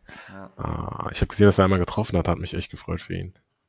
Hat auch starke, ähm, starke Spiele gemacht, jetzt ja. auch in Nürnberg im Pokal, wo wir leider rausgeflogen sind, auch ja, äh, ja gut, gut gewirbelt, sag ich mal, umso bitterer, wie du schon sagst, für ihn, weil er momentan auch echt äh, gute Leistung gebracht hat, dass er sich leider ja. verletzt hat. Aber ich weiß ehrlich gesagt auch nicht, was er hat, aber ich glaub, denke mal, er wird auf jeden Fall ein paar Wochen. Paar Wochen ja, auch was Muskuläres, glaube ich. Er hat jetzt auch so ein bisschen auf einer etwas anderen Position gespielt, weil wir jetzt ja auch Gegner hatten, die gerade auf den Flügeln Tempo hatten und, glaube mhm. ich, auch gut Wirbel gemacht haben. Da, dass Alois Schwarz dann gesagt hat, okay, mit Nico und Straußi habe ich da äh, zwei erstmal gelernte Defensivspieler oder sag mal, ja, Rechtsverteidiger. Das heißt, war so ein bisschen ungewohnt, weil eigentlich hat entweder Nico oder Straußi gespielt. Jetzt haben die letzten Spiele halt beide auf dem Platz gestanden. Ja, ist halt immer ein bisschen bitter. Ich weiß nicht, würdest du das unterschreiben, dass man manchmal so auch mitbekommt, wenn gerade einer so Aufschwung ist und dass das meistens oder recht oft immer so eine, so eine eklige Verletzung dazwischen kommt? Oder ist es, oder ist man da in so einer, so einer Bubble manchmal und äh, nimmt, man nimmt das irgendwie anders wahr? Ja, ich, ich glaube, dass ähm, der Terminkalender für Fußballer mittlerweile echt sehr, sehr strikt ist und, und sehr, sehr viel mittlerweile. Also ich glaube, ähm, wenn du dann die ganze Woche trainierst und am Wochenende mal ein Spiel hast, ich glaube, solche Sachen musst du einfach in der Saison mittlerweile mit einberechnen. Das gehört einfach dazu. Bei uns ist auch so, dass äh, jetzt jemand raus ist mit einer muskulären Geschichte. Am Anfang hat der Muskel bei mir hier auch ein bisschen gezwickt. Also das lässt sich einfach, einfach mittlerweile nicht mehr vermeiden und das, ja, sind Geschichten, die, die kennen Trainer, die kennen Sportdirektor, die kennen Vereine und das, so eine muskuläre Geschichte ist mittlerweile einfach nur eine Kleinigkeit, wo man sagt, okay, zwei, zwei, drei Wochen ist jemand raus. Ich ziehe jetzt mal eine Community-Frage bewusst ein bisschen vor, weil ich glaube, das würde thematisch auch gar nicht so schlecht passen. Und zwar mhm. hat uns jemand gefragt, äh, es gab ja das Gerücht, gerade jetzt vor deinem Wechsel auch, dass du irgendwie in Verbindung mit Inter Mailand äh, standest. Das haben wir ganz, ganz oft auf Social Media auch gelesen. Kannst du uns da aufklären? Also war da wirklich was dran oder war das einfach eine Ente? Also wir finden das zum Beispiel super spannend. Also es war so, dass ähm, mein Berater von, von Inter Mailand äh, kontaktiert wurde, weil ähm, die ein Datenscouting betreiben. Und äh, die haben halt äh, durch ihr Datenscouting gefiltert, wer welche Geschwindigkeiten läuft äh, und haben halt gesehen, dass ich in diesem Topspeed-Bereich äh, drin bin. Da, und da bin ich durch... leider rausgefallen. und, und einfach auch für, für Scouting, auch mit der Situation, dass mein Vertrag ausläuft, mit dem Alter, ähm, dass es relativ gut gepasst hat. Und dann gab es einen kurzen Kontakt äh, mit meinem Berater und das war äh, ja so die Geschichte dazu. Ich habe aber auch relativ schnell äh, gesagt, okay, ähm, das ist eine Sache, die, die, die ist schön, das wäre natürlich auch ein Traum, wenn das klappen würde, aber äh, wie realistisch das ist, das, das müssen wir nochmal gucken. Ich sag mal so, die Vereinsfarben mit äh, Schwarz und Blau kanntest du ja schon aus Paderborn, hätte ja dann irgendwo auch ein bisschen gepasst. Ja, natürlich, klar. Also ich hätte nicht Nein gesagt, wenn sie angerufen hätten. So ist es. so, jetzt sind wir ganz schön abgedriftet. Ich habe noch ein paar hoffentlich lustige Fragen zu, zu, deiner, zu deinem Hansa-Jahr. Wer hat denn in der Zeit am längsten in der Kabine gebraucht, um sich fertig zu machen? Also quasi mit Schienbeinschoner anziehen, ähm, Haare gelen, wachsen, was auch immer. Ähm, Haare schneiden. So Haare schneiden. Am längsten Geruch und sowas. Boah. Ich muss sagen, Kai war relativ oft der Letzte. So, also der hat sich immer Zeit gelassen, hat immer am Ende noch so seine Schuhe angezogen und so und dann haben alle noch ein bisschen gewartet und so. Also Kai war schon, ich will nicht sagen kleine Diva, aber äh, auf Kai haben wir, haben wir des Öfteren gewartet. Dann anschließende Frage, wer war denn der Modeexperte bei euch? Gab es jemand, der irgendwie vielleicht außerhalb des Platzes auch besonders extravagant gekleidet war, der aufgefallen ist durch seinen Klamottenstil? Oder waren die meisten dann doch eher relativ schlicht beziehungsweise irgendwie casual gekleidet? Ich muss sagen, dass ich so einen kleinen Tick habe, was das betrifft. äh, ich habe so, so, einen kleinen äh, Sneaker-Tick. Was heißt klein? Der ist relativ groß. ähm, und auch Klamotten. Ich finde, das ist einfach ein, ein Thema, was mich interessiert, so modetechnisch. Ähm, deswegen war ich zu der Zeit bestimmt einer der Jungs, wo die meisten gesagt haben, oh, das ist schon ein bisschen viel, ne? Aber, aber gut. Ich stehe darüber und, und das gehört auch ein bisschen zu mir. Ich glaube, du meintest ja in dem Ingolstadt-Podcast irgendwie, dass du auch über 60 Sneaker oder so hast, ne? Ja. Habe ich rausgehört. Ja. Sind es mittlerweile, ist mittlerweile dreistellig oder? Ähm... Ich, ich sag mal so, ich habe viele aussortiert, äh, viele verschenkt, wo man das Gefühl hat, die zieht man vielleicht nicht mehr an. Deswegen würde ich immer noch so auf 60 tippen. Aber konntest du denn äh, in den Rostocker Läden auch was erhaschen oder bist du dann eher Richtung, Richtung Hamburg, Berlin gedüst oder online bestellt? Also konntest du in Rostock auch was finden? Ähm, ja, relativ wenig. Also wenn ich dann, wenn ich dann mal shoppen gegangen bin, dann schon in Berlin oder in Hamburg. Da ist die Auswahl dann doch definitiv am größten. Ja, ein bisschen größer. Wer hatte denn aus deiner Sicht, Humor ist natürlich auch mal sehr subjektiv, wer hatte denn aus deiner Sicht Ossi. Ja, oder? ja, Rossi. Den größten Humor. Ja, Rossi. Wenn du mit ihm scherzt, dann musst du einfach lachen. Das ist einfach, das ist einfach Fakt. Rossi und Kolle haben schon so einen kleinen Knall zusammen. Also sie saßen noch nicht relativ äh, äh, relativ weit weg von mir.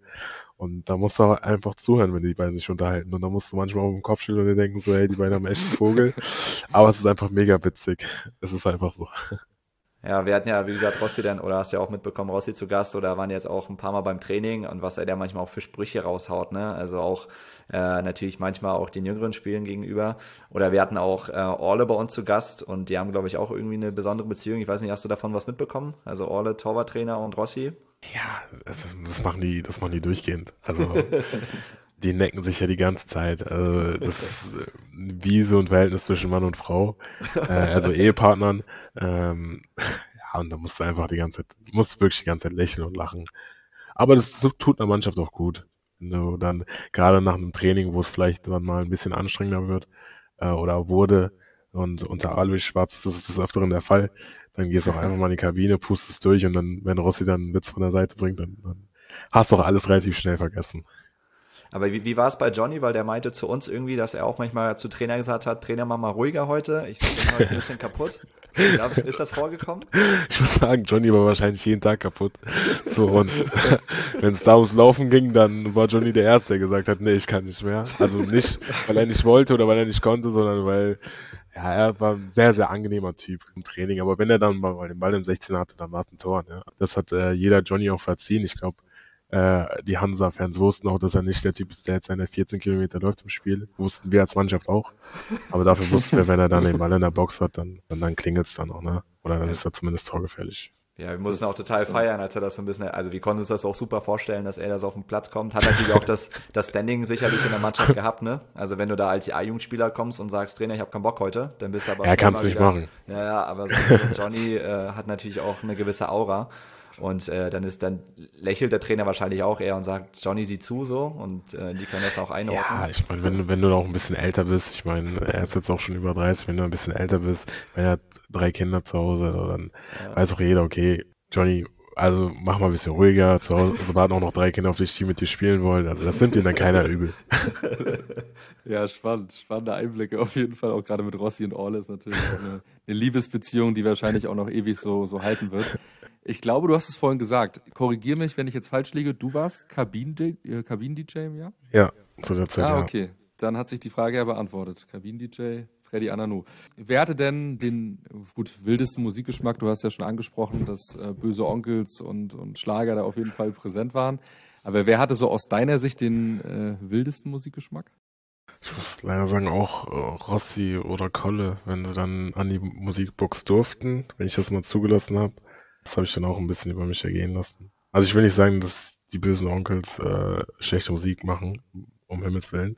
Es ist halt nur einfach nicht mein Fall. Ich glaube, das kann mir dann auch keiner übel nehmen oder das wird mir keiner übel nehmen. Nur die Jungs haben dann äh, extrem laut mitgesungen und so und nach einem Sieg ist das für mich auch völlig okay, aber ich zum Beispiel kann, kann mir das nicht anhören. das ist eine, eine, ehrliche Meinung. Aber gut, Musik ist halt wirklich subjektiv und äh, wie du schon gesagt hast, der eine feiert dann doch eher so die, die deutsche Schlagerkultur, der andere muss sich auf gute Freunde dann irgendwie oder mit gute Freunde von Böse Onkel. Das zum Beispiel finde ich ist ein guter Song. Ja, ne, ein, oder? Super Song, den feiere ich auch. Wenn das dann auch im Stadion lief und so, dann habe ich da schon mitgewippt. Also das fand ich schon echt cool. Dass dann die Fans und so gesungen haben. Ja, genau, das ist auch so ein, so ein Klassiker. Ne? Ja, wir haben jetzt ganz, ganz viel über Hansa gesprochen. Wir wollen natürlich auch so ein kleines bisschen über den Tellerrand schauen und du bist aktuell ja jetzt in Belgien bei St. Trüden. Nimm uns mal mit, äh, wie ist da so der Kontakt entstanden und welche Rolle hat vielleicht auch Fatih Kaya gespielt, weil wir haben recherchiert, Fatih Kaya, mit dem hast du bei Ingolstadt zusammengespielt. Das ist, glaube ich, auch äh, ja, so der einzige Deutsche äh, quasi in deiner Mannschaft aktuell. Oder war es vielleicht dann doch der Trainer Thorsten Fink, den man ja auch aus Deutschland kennt? Ähm, wer waren so die Einflussfaktoren? Ähm, beide, würde ich sagen. Also als der Kontakt entstanden ist, habe ich Fatih auch äh, relativ schnell kontaktiert. Fatih ist ein sehr, sehr guter Freund von mir. Ähm, und seit wir in Ingolstadt auch nicht mehr zusammengespielt haben, haben wir trotzdem unseren Kontakt gepflegt.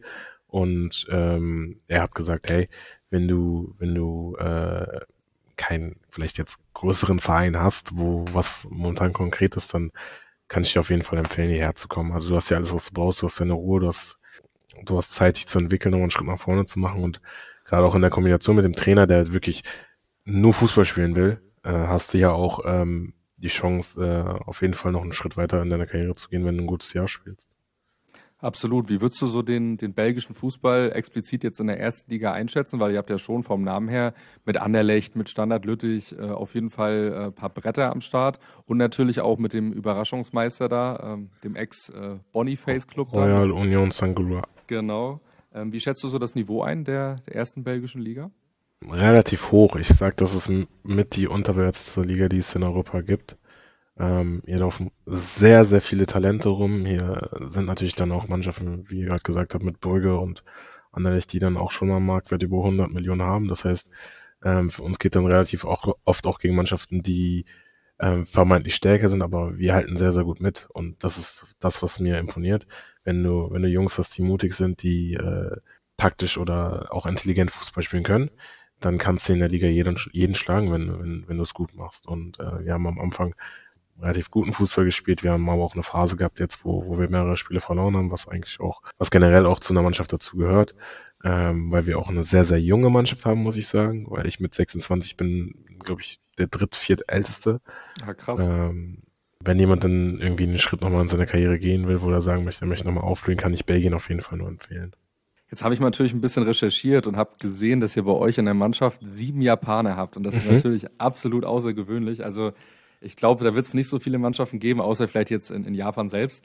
Ähm, unter, anderem, unter anderem natürlich auch Shinji Okazaki. Und viele werden ihn natürlich auch kennen. Er hat mit Leicester damals das Fußballwunder vollbracht und hat, ja, ich glaube, in der Saison 15, 16 die Premier League gewonnen. Jetzt mal so eine Frage mit Augenzwinkern. Wie oft äh, erzählt Shinji in der Kabine von dem Abenteuer Premier League und von der Meisterschaft? Oder hast du da irgendwie selber noch gar keine äh, Berührungspunkte mit ihm gehabt? Äh, ich muss sagen, er erzählt relativ wenig. Also er ist, er ist relativ ruhig. Er ist jetzt mittlerweile auch, glaube ich, 38. Und ich bewundere ihn sehr, dass er in dem Alter immer noch Fußball spielt. Äh, ja. Er zieht auch komplett mit. Äh, ich habe ihn, ich habe ihn zwei, drei Mal gefragt, äh, nach, nach diesem Abenteuer. Er meint, das war eine unglaubliche Saison. Ich habe ihn gefragt, wer mit seinem bester äh, Mitspieler war zu den Zeiten. Er sagt, äh, Jamie Vardy. Er sagt, er war unglaublich. Er sagt, er war unglaublich. Und das, das interessiert einen immer so, weil man, weil man ja. natürlich dann immer so weit weg war, aber dann jemanden hat, der wirklich dann erzählen kann, was dann da alles passiert ist und so. Und er sagt, ja, als wir die Meisterschaft gewonnen haben, haben wir alle einen BMW i8 bekommen, so mit Schlüssel. und den habe ich dann direkt verkauft und solche Sachen. nee, es, es ist echt interessant. Mein Vater zum Beispiel sagt dann auch zu ihm, ja, ich weiß noch damals in Mainz, war ich, war ich Balljunge, ja, da habe ich dir den Ball zugeworfen, als du in Mainz gespielt hast und so. Das ist immer ganz interessant, wie man sich früher dann, welche Berührungspunkte man früher schon hatte und dann plötzlich auf einmal in einer Mannschaft zusammenspielt. Aber wie ist die besondere Konstellation mit den Japanern zu erklären? So, ja. Also Thorsten ähm, Fink war ja selber in Japan ja auch Trainer, ne? Genau. Ähm, wir haben äh, einen japanischen Sponsor, der hier hinterm Verein steht. Ähm, und deswegen äh, sind halt relativ viele Japaner hier, die dann aus Japan hierher kommen, um, um den europäischen Fußball einfach mal zu sehen, Fuß zu fassen und von hier dann weitere Transfers in Richtung Europa machen. Ich glaube, hier waren auch relativ bekannte Spieler. Der Endo, der jetzt nach Liverpool gegangen ist, war hier. Dann, ja, krass. Ich habe letztens ein Bild gesehen, äh, dass noch zwei andere relativ bekannte Spieler hier waren. Also jeder Japaner, der äh, aus Japan hierher kommt, kennt diesen Verein. So ist das. Hier Unser Stadion heißt auch Dayo Wasabi Stadion zum Beispiel. Ah, also, okay, ja. also hier ist, hier ist relativ viel Japanisch. Äh, Ito, glaube ich, der bei Magdeburg spielt, müsste, glaube ich, auch von euch. Genau, genau, genau, genau. Der kam auch von hier, den haben die im Sommer gekauft. Ähm, aber ich muss sagen, die Japaner, die dann auch geholt werden, die haben auch echt eine brutale Qualität. Also die können alle brutal Fußball spielen. Manchmal bin ich selber erstaunt und denke mir so, puh, äh, da von der Beweglichkeit oder von dem, von der Übersicht kann ich da, kann ich nicht mithalten. Ich habe andere Stärken. So, wenn es darum geht, das Spiel irgendwie aufzuziehen, dann machen das die Jungs. Die sind, die sind schon brutal. Unser Torwart zum Beispiel, der war ja im Kontakt auch mit Manchester United. Der ist jetzt äh, A-Nationalspieler geworden von Japan, hat jetzt seine ersten Länderspiele für, für Japan gemacht. So ein richtiger Schrank, wiegt 100 Kilo, ich glaube 21 Jahre. Ihr müsst euch mal angucken, Zion Suzuki, unfassbares Tier. Also der, der ist, der ist wirklich, der wird doch den nächsten Schritt jetzt gehen, nächstes Jahr oder übernächstes Jahr zu einem Top-Club wechseln nach Deutschland oder England oder so. Also das ist auf jeden Fall safe. Ist das dann auch äh, dein Wunsch oder so ein bisschen dein Ziel? Also du hast gerade angesprochen, äh, klar, ihr habt, ähm, oder du bist ja dann einer der Älteren, ihr habt viele junge Spieler, die so ein bisschen äh, ja, die belgische Liga oder euren Verein vielleicht als Sprungbrett nutzen. Was sind so deine Ambitionen? Also gut, du bist ja mal ganz salopp gesagt erst frisch dort angekommen. Ähm, was möchtest du von der Fußballwelt noch sehen? Gibt es da schon äh, grobe Pläne? Ja, ich, ich, ich glaube, dass äh, dass das nicht meine Endstation sein soll, das ist, das ist klar. Mein Ziel ist natürlich. Thorsten Fink hier nicht rein. ich ich glaube, das weiß der Trainer auch. Er, er, er, er schätzt mich sehr, ich bin auch im guten Austausch mit ihm. Er, er wünscht das auch jedem, er fordert es auch von jedem Spieler, dass er das, äh, dass er den Ehrgeiz hat, von Zentrünen vielleicht nochmal einen Schritt weiter zu kommen, weil es ja noch ein relativ kleiner Verein ist. Und das soll natürlich auch unser Antrieb sein. Und gerade wenn du in Belgien mal eine Saison gut spielst, wir haben ein paar Jungs dabei, die, die jetzt die ersten Spiele gemacht haben, die schon sehr, sehr interessant sind für, für, die, für die erste Bundesliga. Äh, wir haben Jungs dabei, die äh, haben schon Interesse aus der Premier League. Ne? Also das geht relativ schnell, wenn, wenn du hier ein paar Spiele gut performst dann äh, kommst du auch relativ schnell nach vorne. Das Scouting ist natürlich auch hier sehr, sehr gut, weil ähm, du alle Länder um dich rum hast. Du hast Frankreich, du hast äh, Holland, du hast, du hast Deutschland um die Ecke ja. mit Gladbach, ja. du hast äh, Spanien ist nicht weit weg, äh, die Jungs aus dem Norden, aus England können auch, können auch schnell hier rüberkommen. Also du bist sozusagen relativ zentral und ähm, hast, bist natürlich sehr, sehr interessant für die, für die ganz anderen Vereine, weil du äh, wahrscheinlich nicht so viel kostest wie jetzt ein Spieler aus der Bundesliga, aber trotzdem Qualität hast. Ja, ist ganz spannend. Du hast ja vorhin, glaube ich, auch im Vorgespräch gesagt, dass du mittlerweile ja auch in, also sehr, sehr nah am Stadion auch wohnst und ich mhm. glaube, richtig rausgehört zu haben, dass du damals, als du in Holland gespielt hast, noch in Deutschland gewohnt hast. Ich glaube, Aachen ja, war es, oder? Genau. Ähm, hast du dich jetzt doch äh, umentschieden, die ganzen äh, Ummeldungen, sage ich mal, in Kauf zu nehmen, die ganzen äh, Strapazen hinter dich zu nehmen, sage ich mal, weil wenn ich es richtig verstanden habe, war das ja damals auch so vielleicht so ein kleiner Grund, dass du gesagt hast, okay, ich bleibe in Deutschland äh, und ziehe nicht nach Holland, weil ich da einfach, sage ich mal, von den Formalitäten her vielleicht ja, deutlich weniger Aufwand habe. Ja, genau, aber ich, ja, ich mittlerweile nehm, würde ich das auch sogar in Kauf nehmen. Ähm, hier lässt sich ja nicht vermeiden, weil ich kann nicht in Aachen wohnen, sonst muss ich jeden Tag anderthalb Stunden fahren hierher. Okay. Das ist ein aber, Brett, ne? aber ja, aber ich, wenn du, wenn du, wenn du, ich bin ja jetzt fast jedes Jahr umgezogen, wenn du das, wenn du das jetzt mal machst, dann ist der Papierkram noch das kleinste Problem, das kann ich euch sagen. Ja, absolut. Es war halt auch spannend, weil Johnny zum Beispiel, der wohnt ja aktuell in Holland und fährt halt auch mal nach Osnabrück. Was meint der Igor? Irgendwie 45 Minuten über die Autobahn zum Training? Irgendwie so, ne? Ja, genau muss man halt, muss man halt auch wollen. Ne? Also da ist, glaube ich, jeder irgendwie wie anders und die ja, Lebensumstände ich, natürlich auch anders bei ihm im Vergleich zu dir. Keine also ich glaube, ich, ich bin ja, ich bin ja, ich bin ja alleine. Für mich ist das kein Problem, wenn, wenn jemand Kinder hat, wie es bei Johnny der Fall ist, dann ist es, glaube ich, nochmal eine ganz andere Situation. Genau. Er kommt aus Holland, ich glaube, seine Kinder möchten auch zur Schule gehen, deswegen habe ich da schon Verständnis, dass man als Papa dann am Tag schon mal 45 Minuten für eine Fahrt in Kauf nimmt. Absolut. Vielleicht nochmal so eine Frage generell zum Verein. Ähm, habt ihr Derbys, so wo besonders äh, ja, die Stimmung kocht, wo man sich Wochen drauf freut oder Wochen, Monate vorher darauf vorbereitet oder ist das bei euch nicht so gegeben? Ja, äh, wir haben Derby, äh, das Derby hier ist Trüden gegen Genk. Das ist so das, das äh, heißeste Derby, was es für den Verein gibt. Ich habe davor auch nachgefragt. Wir haben 3-3 gespielt äh, in dieser, also in der Hinrunde. Das war, äh, was echt ein krasses Spiel war, weil wir 3-0 geführt haben und ein Spieler äh, bei uns innerhalb von sechs Minuten einen Hattrick gemacht hat. Krass. äh, und dann haben wir immer noch 3-3 gespielt. Das ist so ein bisschen vielleicht unser Problem, dass wir die Ergebnisse nicht über die Zeit bekommen. Aber äh, wie gesagt, junge Mannschaft, da fehlt vielleicht ein bisschen Erfahrung noch manchmal. Aber auch das, das werden wir relativ schnell hinkriegen, da bin ich mir sicher. Aber das finde ich gerade spannend, weil du meintest, du hast nachgefragt und ich hatte vorhin mit Igor im Vorgespräch auch so ein bisschen das Thema, du warst ja nur ein Jahr bei Hansa und machst halt trotzdem, sage ich mal, bei Instagram halt so einen Post fertig, wo du nochmal auf die ja, über 4000 Fans in Nürnberg eingehst, wo du das HSV-Spiel thematisierst, obwohl du, sage ich mal, wirklich in Anführungsstrichen nur ein Jahr bei uns gewesen bist. Ist dir das wichtig, wirklich, dass du dich ja in der Zeit, wo du da bist, irgendwo bestmöglichst einbringst, dass du dich informierst, dass du wissen willst, wer sind so die Rivalen, beziehungsweise wofür steht der Verein eigentlich? Ja, also das ist mir schon wichtig. Also mir war auch wichtig, dass ich äh, ähm, einen respektvollen Abgang hinlege, wenn ich, wenn ich mich dann von, von Hansa verabschiede. Aber gerade diese Spiele in Hamburg oder auch die, äh, die Unterstützung in Nürnberg waren für mich einfach Schlüsselmomente. Ich weiß noch, dass ich heute über, über, über die Spiele in Hamburg rede, auch noch mit meiner Familie oder Leuten, die, die mir immer wieder oder die mich immer wieder fragen, wie ist es eigentlich für Hansa zu spielen? Den zeige ich dann immer nur dieses Video, wo, wo Schumi das Tor geschossen hat und die sagen immer krass. Weil ich weiß noch, als ich in Hamburg aus der Kabine rausgekommen bin, aus dem Spielertunnel und dann diese weiße Wand vor mir gesehen habe, habe ich gesagt, okay, das, ah, das ist absolut krank, das ist wirklich krass. Ja. Äh, ich habe dann hochgeguckt und habe zu, ich weiß nicht, zu Kai, glaube ich, gesagt, das ist absolut, absolut un, unbeschreiblich schön, dass die Leute, also ich glaube, es waren knapp 12.000 12.000 Leute hierher kommen und uns unterstützen. Und das ist für mich nicht selbstverständlich. Ähm, und äh, gerade hier in Belgien ist es dann alles ein bisschen kleiner gehalten, von der Fußballkultur vielleicht nicht so groß wie in Deutschland. Und ähm, da fühlt man sich sowas halt immer wieder vor Augen, dass du weißt, okay, 4000 Leute fahren nach Nürnberg, 12.000 kommen nach Hamburg. Das ist dann, dann, was die Unterstützung und was die Dramatik vielleicht im Fußball betrifft, nochmal eine andere, ganz andere Liga. Und ähm, das ist aber auch das, was sich jeder Junge wünscht, wenn er da unten auf dem Feld steht, dass es einfach Leute gibt, die ihn supporten. Und wenn du dann so einen Support hast, dann äh, ja, kann man nur Gas geben, sagen wir es so.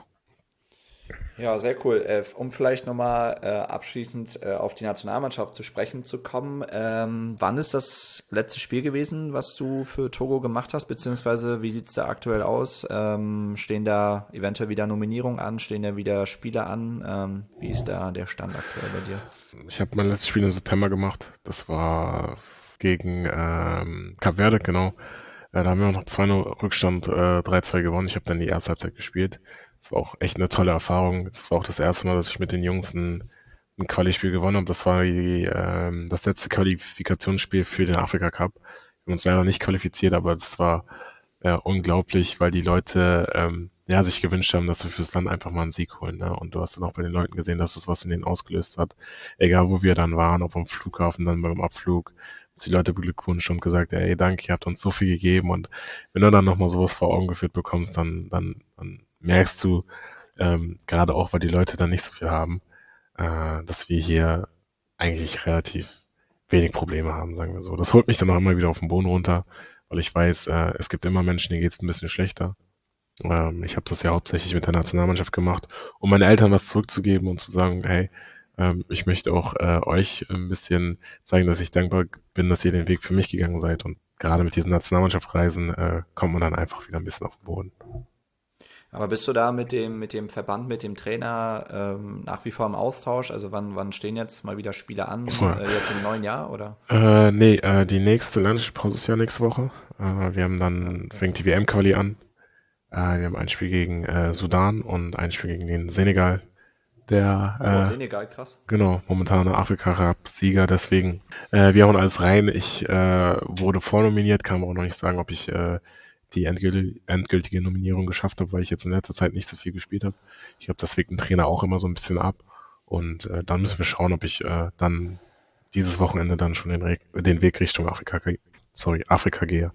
Wie, wie sind so die Reisestrapaze? Wir haben jetzt mit, mit Sabit Singh jemanden, der, der für Neuseeland aktiv ist. Ähm, hm. Stelle ich mir auch irgendwie krass vor, oder? Also du kommst ja dann wahrscheinlich irgendwann Ende der Woche an. Ich weiß ja nicht, wann, wann eure Spiele immer sind, ob die halt jetzt irgendwie Samstag, Mittag, Nachmittag sind oder dann eben Sonntag. Äh, wie stressig ist das für einen?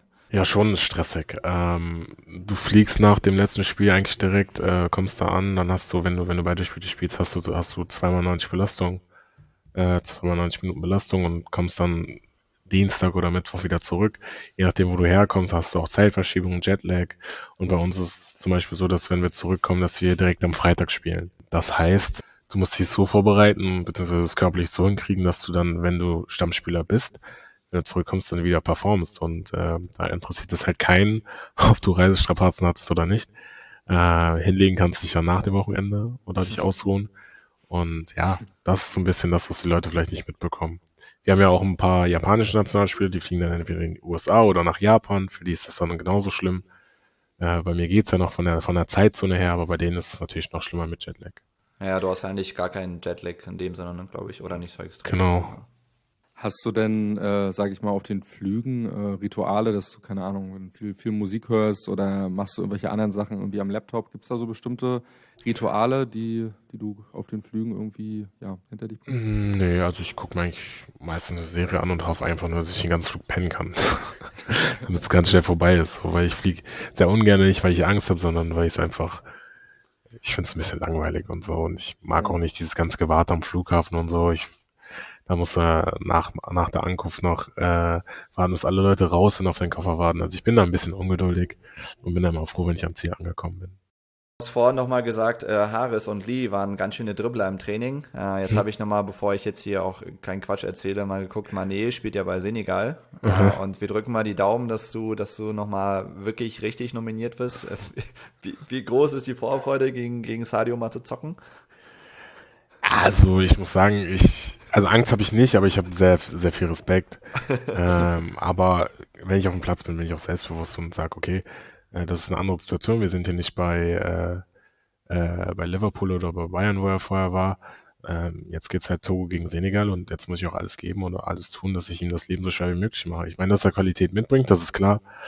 Das habe ich auch schon gesehen, als ich gegen Elfenbeinküste gespielt habe. Da war es dann Wilfried Zaha und äh, die ganzen äh, Verrückten aus der Premier League mit äh, äh, Serge Aurier oder Kessier dann im Mittelfeld von Barcelona. Es ist hart, ja. Und du musst krass, vielleicht ja. dann auch ein bisschen akzeptieren, dass du vielleicht ein bisschen weniger den Ball im Spiel hast, weil du, äh, weil du dann eher äh, gucken musst, dass du die Beine in die Hand nimmst. Aber so ist das dann. Aber hab, so hab, das hast, hast, du denn äh, da, ich sag mal, Mitspieler auf europäischem Topniveau? Also sind da Jungs irgendwie in, in Spanien, Frankreich und vielleicht auch England unterwegs? Unser Kapitän Genet, der spielt bei Getafe äh, ah, okay. La Liga und äh, ich glaube, so mit der Prominenz bei uns ist Ilas Bebu, also äh, von Hoffenheim. Ach ja, äh, ja okay. Der ist, der ist mit dabei. Wir haben auch einen Spieler, der hat bei Olympique Marseille gespielt, relativ viel und in Griechenland auch Champions League. Also wir haben schon Jungs dabei, die können schon kicken. Äh, und ich merke auch immer wieder, wenn wir gegen vermeintlich kleinere Länder spielen, dass da auf jeden Fall immer Qualität auf einen zukommt, weil das Problem ist, die ganzen Jungs, die sich dann halt nicht für Italien, Frankreich, Deutschland in meinem Fall, Spanien entscheiden können oder abgelehnt werden, gehen dann halt zu, zu, zu solchen kleinen Ländern, ne? Und dann hast du Jungs, die auch Premier League spielen, die vielleicht Championship spielen, die in der Türkei in der ersten Liga spielen, die in Frankreich in der äh, ersten Liga spielen, die dann auf die zukommen und die natürlich auch Qualität mitbringen. Das muss man dann immer wissen, wenn man, wenn man zu afrikanischen Qualifikationsspielen äh. Absolut. Und vielleicht noch eine kleine spaßige Frage mit Augenzwinkern äh, zum Ende. Ich glaube, einer der größten Spieler deines Landes äh, war definitiv Adebayor. Äh, wird, ja. glaube ich, jedem Fußballfan auch was sagen. Kann dann ein Elias Bibu in die Fußstapfen äh, früher oder später von einem Adebayor treten? Was sagst du, ja oder nein? Elias bringt brutale Qualität mit, aber ich glaube, den Karriereweg, den äh, Adebayor gegangen ist, der, das, das wird ein bisschen schwierig mit Real, Arsenal, City und äh, Gala und was da noch für Stationen waren. Ich traue es ihm das zu, ähm, aber ich glaube, äh, da wo er es momentan ist, äh, schätzen, schätzen wir als Mannschaft wie ihn auch sehr. Aber ich glaube an Adebayor auch von der, von der, von der Größe fürs Land ist, glaube ich, schwierig ranzukommen. Ja, absolut. Und ich glaube, gerade bei, bei Hoffenheim spielt er momentan auch nicht so häufig. Er ne? hat ja auch äh, genau. relativ große Konkurrenz dann mit Weghorst. Ja, sind ja einige Jungs da am Start auch. Ich glaube, da hat äh, ja, der Trainer auf jeden Fall auch die Qual der Wahl. Ja, Igor, haben wir noch eine Community-Frage, die wir noch nicht im Laufe des Gesprächs irgendwie äh, mit eingebaut haben? Ich glaube nicht, oder? Also, ja, eine, eine hätte ich noch. Und ja, zwar, Freddy, was, was hättest du gemacht, wenn du nicht Fußballer geworden wärst? Glaube ich, eine Frage, die, die selten gestellt wird. Boah, schwierig. Ich, ich, ich glaube, ich hätte, ich hätte Sport studiert. Ja. Ähm, und dann, keine Ahnung, wäre ich irgendwie Sportmediziner geworden oder, oder Sportlehrer oder irgendwie sowas. Ich glaube, ich hätte auf jeden Fall irgendwas mit Sport. Also ich bin ein Mensch, der muss sich immer bewegen ich habe auch das Gefühl, wenn ich zwei oder drei Tage mal auf der Frauenhaut liege, dass, dass das nicht geht. Deswegen, äh, Bewegung tut mir immer gut und ich glaube, dass es auch nach meiner Karriere zu meinem Leben weiter dazugehören wird oder auch meiner Meinung nach sollte, weil ich immer fit bleiben möchte. Und deswegen kann ich die Frage nur so an irgendwas mit Sport. Vielleicht auch YouTuber oder so oder Gamer. Ich habe ja einen Twitch-Account, aber den habe ich ein bisschen, bisschen vernachlässigt in der, in der letzten Zeit. Vielleicht gehe ich mal wieder rein. Da setze ich mein Hauptaugenmerk, aber warum, warum nicht Gamer oder so? Wir verlinken deinen Twitch-Account auf jeden Fall auch bei der Folge, also in der Folgenbeschreibung, sodass die Leute dann auch deinen, deinen Twitch-Account finden. Geil, danke. Na, genau. Freddy, äh, riesen Dankeschön. Es ist echt, also wir haben jetzt über eine Stunde, ich glaube eine, eine, Stunde zehn oder so. Das ist echt mit einer der längsten Folgen geworden. Ähm, riesen Dankeschön an dich, dass du dir trotz Champions League, einige Partien laufen ja schon. Ich weiß gar nicht, wie es bei Dortmund steht. Ich, ich habe auch keine Ahnung. Parallel nochmal gucken, ich guck mal fix. Dass du dir da die Zeit 2-0 führen sie und es ist gleich Schluss, genau dass du dir die Zeit genommen hast. Ähm, das letzte Wort gehört bei uns immer dem Gast. Also wenn du noch irgendwie was sagen willst an die Hansa-Fans oder wie auch immer, dann hast du jetzt nochmal das Wort. Ähm, ja, ich wünsche ich wünsch euch, ich wünsche Hansa alles, alles Gute für, für, für die Saison vor allem. Ich bin mir sicher, dass, äh, dass der Verein oder auch die Mannschaft aus dieser schlechten Phase rauskommt. Ich grüße alle Jungs, mit denen ich zusammengespielt habe. Ich grüße alle Verantwortlichen, die mich kennen, die das hören und wünsche euch nur das Beste für eure Zukunft. Bleibt gesund und äh, vielleicht äh, sieht man sich in Zukunft wieder. Ich meine, es hat ja schon der eine oder andere Spieler geschafft, äh, äh, zum Verein zurückzukehren. Warum nicht mit Hansa? Äh, ich würde mich freuen, wenn ich alle mal wieder wiedersehe und äh, drücke euch für das Jahr auf jeden Fall die Daumen. Und danke für die Einladung natürlich. Sehr ja, gerne. wir haben zu danken. Ich glaube, das war ein sehr, sehr emotionales, auch ein sehr geiles Schlusswort. Freddy, wir wünschen dir einen schönen Abend viel Spaß beim Analysieren der ja, Verteidiger in, der, in, der, Champions League. Dankeschön. Und ähm, glaub, vielleicht bleiben wir noch irgendwie im Kontakt und äh, genau, dir alles Gute. Wir. Alles klar, Dankeschön. Ciao, ciao. Danke, Freddy. Ciao, ciao. Ja, Hansa-Fans, alles hat ein Ende. Ach, ihr wisst schon. Ein dickes Dankeschön für euren Support in den letzten Wochen und Monaten. Ohne euch hätten wir die Folgen mit Rossi und Co. wahrscheinlich nie aufnehmen können. Falls ihr auch in Zukunft dabei sein wollt, lasst gerne ein Abo da, folgt uns auf den bekannten Plattformen, um nichts mehr zu verpassen. In diesem Sinne, haut rein und bis zum nächsten Mal, wenn es wieder heißt, Küstengelaber, erfrischend ehrlich von der Ostsee.